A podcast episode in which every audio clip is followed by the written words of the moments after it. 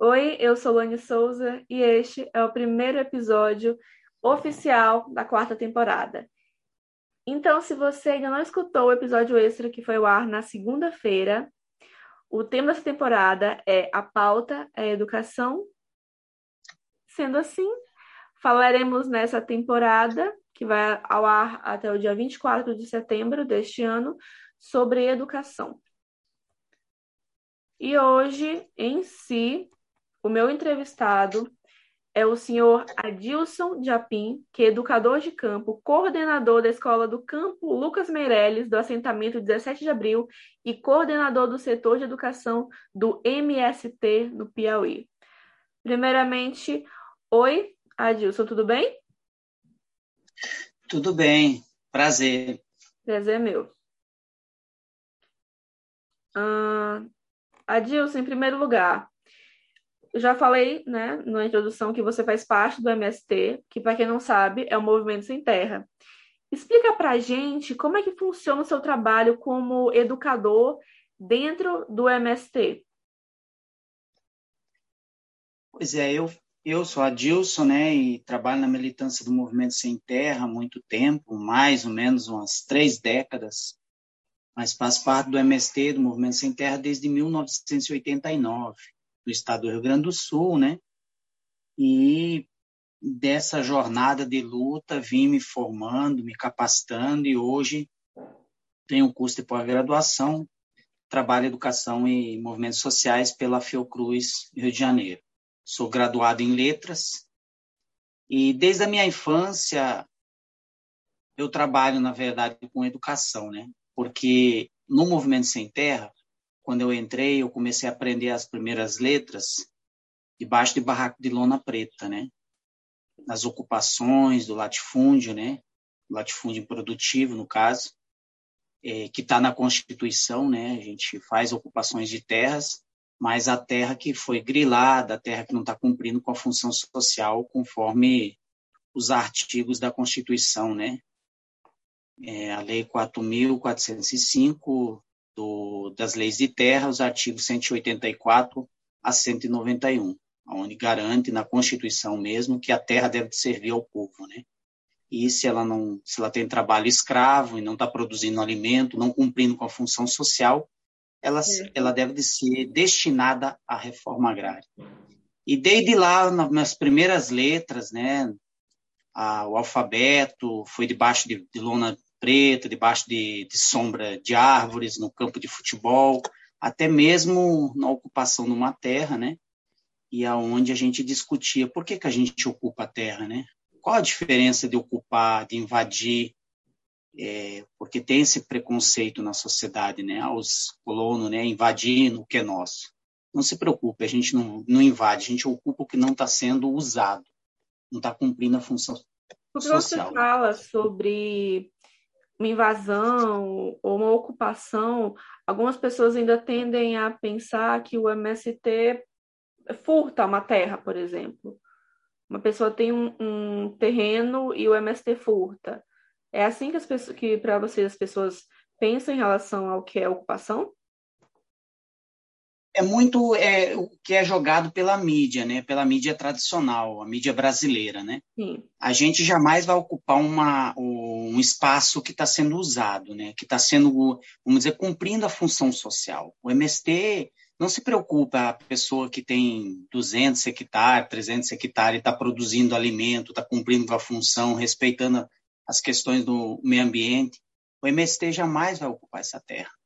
O MST ocupa latifúndio de 500 hectares para cima e que não está cumprindo a função social. O que, que é não cumprindo a função social?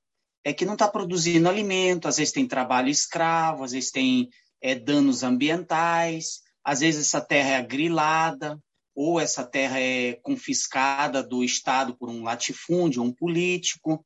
Então, a, o MST ele ocupa o bem que deveria ser de todos, a terra. Por que, que a terra virou mercadoria? Por que, que a natureza virou mercadoria? Ela não deveria ser uma mercadoria, ela deveria é, estar a benefício da sociedade. Então, o MST ele ocupa um grande latifúndio para produzir alimento, e alimento saudável, sem veneno. E nós, enquanto setor da educação, desde pequeno a gente aprende esses hábitos, né, de cuidar da natureza, é, de cuidar das matas, dos rios, de não contaminar os lençóis freáticos. Então, esse conjunto de elementos que hoje o próprio capital transforma tudo em mercadoria, a gente nada, vamos dizer, contra a maré. Por exemplo, o agronegócio desmata e produz commodities é, para o mercado internacional. Às vezes até um, um, município, vamos dizer, um município de Mato Grosso, onde está o rei da soja, por que, que a riqueza não fica naquele município certo. e vai para o exterior? Certo. Então, essas questões que a gente aprende também nos processos de formação. Muito bem. E através de uma conversa em particular, não o podcast que eu tenho, que eu conversa extra tenho, mas uma conversa pessoal entre nós dois, você me explicou que o, atualmente vocês têm algumas dificuldades. Uma delas, por exemplo, principalmente durante a pandemia, mas uma delas principalmente é a dificuldade foi a falta da internet nessa na, que, na questão pandêmica. Fora isso, quais são as outras dificuldades que você, vocês estão tendo por conta da pandemia? Uma das maiores dificuldades nossa, no, principalmente em área de assentamento da reforma agrária, é ter o acesso à educação de qualidade. É, primeiro é o grande número de escolas que se fechou nos últimos tempos no campo, né? Mais de 1.800 escolas fechou nos últimos 10 anos, só no Piauí, escolas. E outra é a dimensão também da dificuldade da gente ter acesso aos, às benfeitorias, aos materiais mesmo, a estrutura. Uma escola do campo, na sua grande maioria, não tem acesso à biblioteca, à internet, a professores. Às vezes não chega o livro didático. E nessa pandemia, a gente tem enfrentado mais a fundo ainda o abismo social para ter acesso à educação.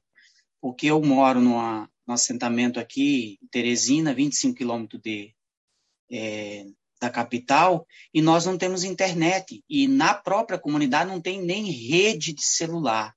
Aí como você vai fazer a educação num momento pandêmico desse? Então, o que, que a gente faz? A gente faz apostilas, apostilas de orientações de estudo e passa para o aluno, de 15 em 15 dias, a gente dá as orientações é, em casa, indo em casa. E muitas casas a gente não consegue passar, só para entregar mesmo o material. E aí, então, o aluno não tem um contato direto com o professor. Aí a gente pergunta, o que esse aluno de fato está aprendendo, né? Na sua grande maioria, eles dizem, olha, professor, a gente está fazendo, às vezes com colegas, vezes procura aqui, a gente tenta fazer, mas a gente não consegue aprender, porque não tem o contato com o professor, da orientação do professor, quando surge algum obstáculo para entender uma fórmula de química, uma, uma, um, um cálculo matemático, ou até mesmo uma gramática na elaboração de um texto, de um resumo. Então, tem muita dificuldade para a gente enfrentar. E, e, é muito próximo de Teresina. E aí, se você vai olhar no canto maior, no, no da, da, da, política do Estado, tem 600 e poucas escolas estaduais. O Estado do Piauí tem 3 milhões 190 mil, 200 mil habitantes. É, a maioria, a maior, um, quase, vamos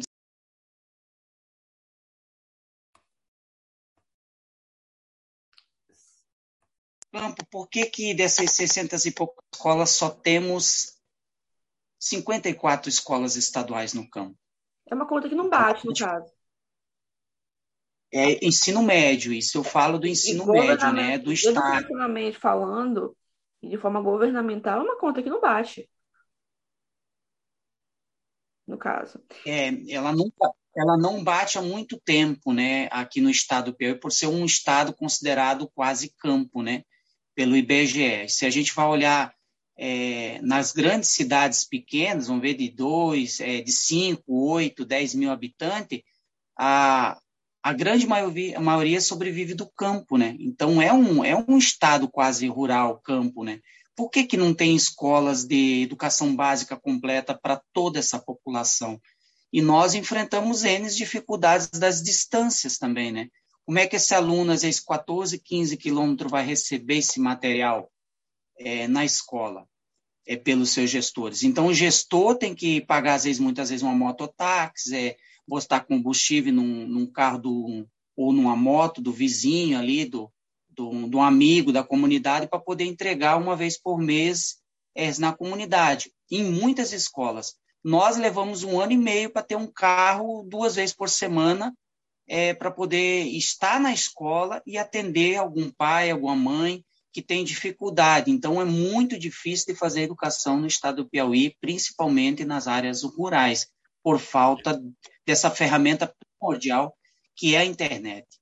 E nós temos que fazer a luta como direito público, como, como direito cidadão de ter acesso aos meios de comunicação, no caso aqui a internet, né, para fazer a educação, essa educação remota que o Estado diz que está fazendo com qualidade.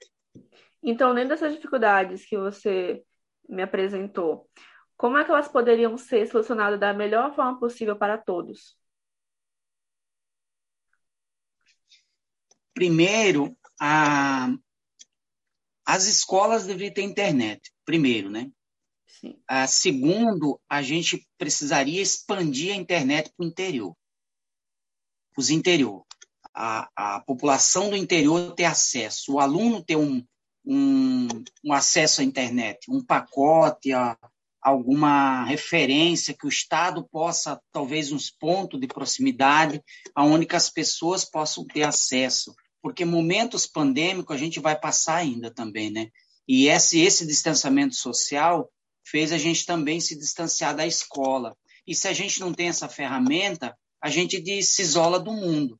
E nesses dois anos quase de pandemia, a, nós tivemos muita dificuldade do ensino e aprendizagem dos alunos, porque é, esse contato com o professor, de orientação, pelo menos, para fazer as atividades, deveria acontecer. E para nós, nós enfrentamos alguns, alguns problemas desses, é indo nas casas dos alunos, nós enquanto gestão de escola, porque a gente se preocupa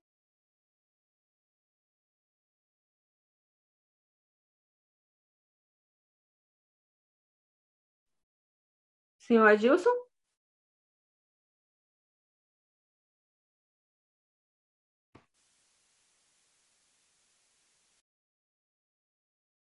O Conversa de Sexta pede desculpas aos nossos ouvintes, por, pois houve um pequeno problema de comunicação. Mas iremos prosseguir com a nossa conversa com o senhor Adilson. Pode continuar, senhor Adilson. Pois é, como eu vinha falando, né, a dificuldade de se trabalhar no campo, né, a educação e mais esse período pandêmico, é, primeiro, a gente passava por muitas dificuldades antes da pandemia, propriamente dito, por falta de transporte, livro didático, às vezes a contratação de professores não era suprido para todas as áreas do conhecimento, né? E a falta de internet para alimentar os, os sistemas que o próprio Estado tem, que eu acho válido, que deve ter um certo controle nessa questão da, da, da da construção do conhecimento com os alunos, acompanhamento, monitoramento, etc., para melhor planejar políticas públicas para o interior, né? E aí, como eu estava dizendo, é muito difícil hoje a gente trabalhar no interior, sendo coordenador de uma escola de assentamento, a Escola do Campo, Unidade Escolar Lucas Meirelles, aqui no assentamento 17 de abril, uns 25 quilômetros da capital, a gente não tem internet nem rede de celular. E aí a dificuldade nossa, o Estado ofereceu um chip, né? E aí a gente recebeu esse chip porque já veio do Estado direto para a escola, né? E aí como eu vou dar esse chip para os alunos se na região não tem mo movimentação de dados móveis nos próprios celulares? Ou se tem uma rede de internet, daquelas ainda que cai toda hora, que fica rodando, que não movimenta vídeos, né, aula, é, então não supra a necessidade dos alunos. Então, com a pandemia, aumentou nossos problemas na então, educação. Então, uma, gente... uma comparação, é a mesma coisa de colocar um banco, uma farmácia com banco 24 horas em um local que não tem as, as pessoas não têm cartão de crédito, por exemplo. É, basicamente seria fazendo analogia seria possível isso. Vai fazer uma transferência não consegue, né? uhum. porque não, não tem um, os meios operativos.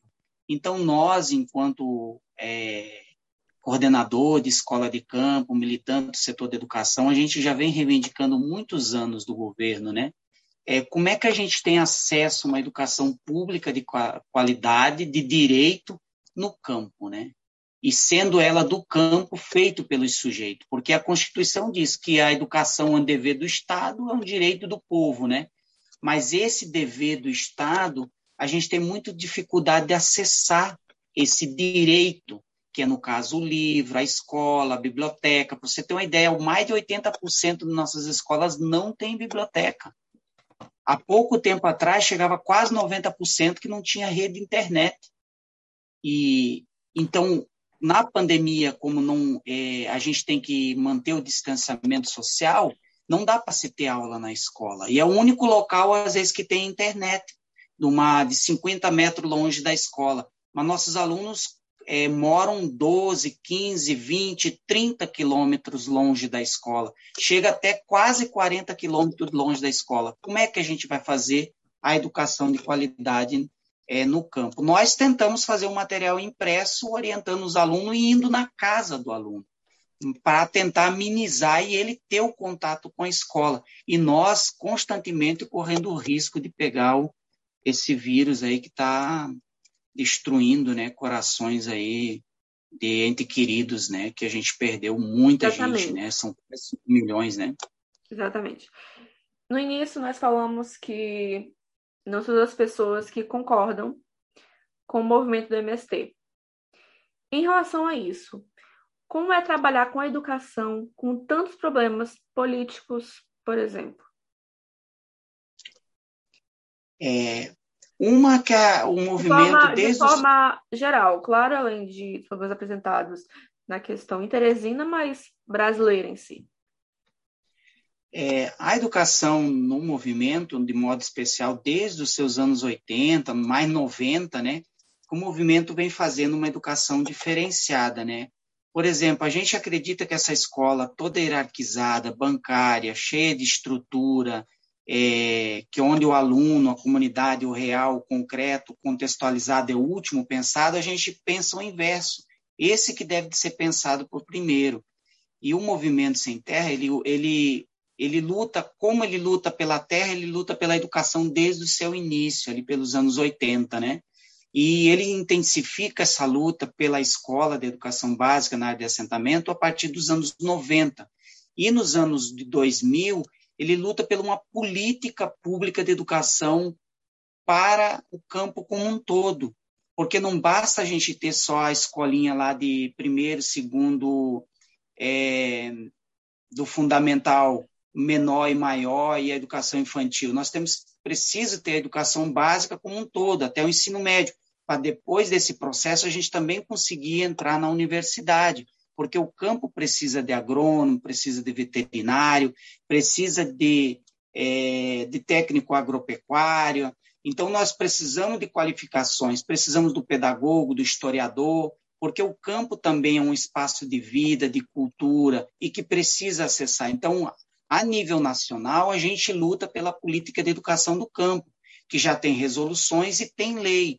Inclusive, a nível nacional, em 2002, foi feita a resolução né, para as escolas é, diretrizes né, e as resoluções para afirmar essa política de educação do campo a nível nacional.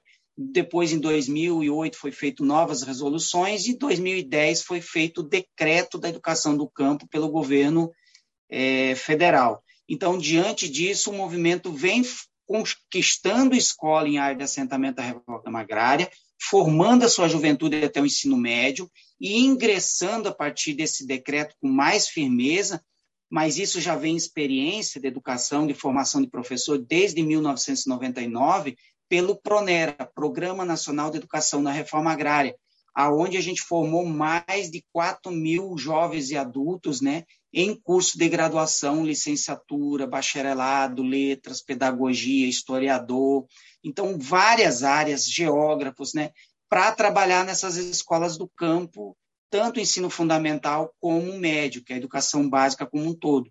Então, o movimento tem uma pauta bem clara e ele acredita. Sem educação também não é possível fazer a reforma agrária, né? Então a gente precisa ter acesso a esse bem é, produzido pela humanidade, que é um direito, né? de todos, tanto cidade, campo, periferia, ter acesso a uma educação pública gratuita e de qualidade, que o Estado ofereça as condições. E no estado do Piauí não é diferente. A gente tem uma lei de educação do campo, é, 6651, é, de 2015, que institui a educação do campo no estado do Piauí. Mas até hoje a gente não tem uma diretriz, um currículo é, que leve em consideração a realidade, o contexto, como está na LDB, como está na Constituição, de aproveitar a realidade do campo, do contexto da comunidade, é, dos parâmetros socioculturais e econômicos dessa comunidade, como matriz também formadora, quando Paulo Freire nos diz né, que a realidade é um ponto de partida, né, e também pode ser um ponto de chegada. Né? Então, diante disso, o Movimento Sem Terra ele luta constantemente pela reforma agrária e a educação do campo é uma das pautas também para a construção de uma sociedade justa, igualitária, levando em consideração os três objetivos centrais do movimento, que é a conquista da terra, a conquista da reforma agrária e a transformação social da sociedade, que é uma sociedade mais livre, mais justa, mais igualitária, onde todas as pessoas têm direito a acessar tudo que a humanidade produziu de bens, tanto culturais, simbólicos, como materiais e imateriais. Muito bem. E para finalizar, para o professor Adilson, para o educador Adilson, qual a importância da educação? A importância da educação é o cerne de tudo, né? Um país que não faz investimento na educação, ele está fadado ao fracasso, né? Para ver essa nossa juventude, né? Umas escolas sucateadas, uma escola sem uma biblioteca com qualidade, sem essas condições de ter acesso ao livro, ter acesso a um professor de qualidade, de ter ciência, tecnologia, os laboratórios, onde ficam os laboratórios, né? Nós temos na UESP, na UFP, muitos campos no interior que não têm acesso nem a laboratório para os nossos jovens fazer ciência, é, produzir ciência.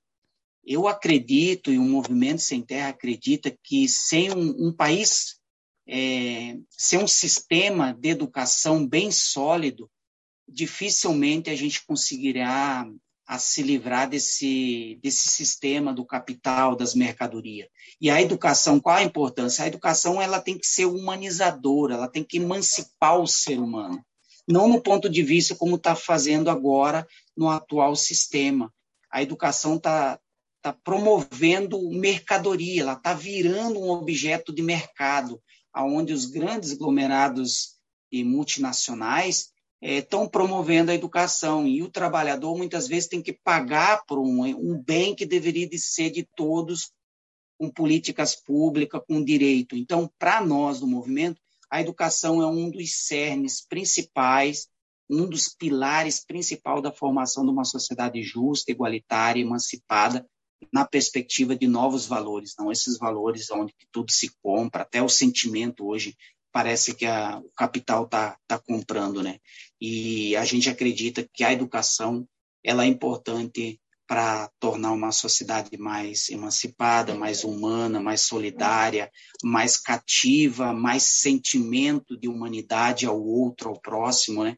E ela passa tudo pelo processo de formação na educação. Tirando isso, nos tiram a liberdade também de viver com dignidade. E é isso que muitas vezes acontece nossos interiores, não tem uma escola de qualidade, não tem um transporte de qualidade, às vezes os livros não chegam, os laboratórios não chegam, a ciência, a tecnologia não chega, né? Então tudo isso faz com que, que a sociedade se torne também um fracasso e não consegue se emancipar na perspectiva humana, solidária e emancipada. Ok. Agradecendo conversa de, inovações Oi, tudo bom? Agradecendo em nome do Conversa de Sexta o professor Adilson Jaipim, que esteve aqui comigo hoje no Conversa de Sexta. Agradecendo você também que escutou até aqui o nosso podcast. Eu sou Lani Souza. Me sigam no meu Instagram, arroba oisolane, mas principalmente siga o Instagram do Conversa de Sexta, que retornou e voltou a ser usado, arroba Conversa de Sexta. Obrigada mais uma vez, Adilson, por participar aqui do Conversa de Sexta. Valeu, tamo junto. ok. Obrigada mais uma vez e até a próxima sexta-feira, às 8 horas da manhã, com conversa em particular e às 8 horas da noite com conversa de sexta. Semana que vem, a minha pauta vai ser educação online, educação em AD, com a professora Tamires Souza. Até!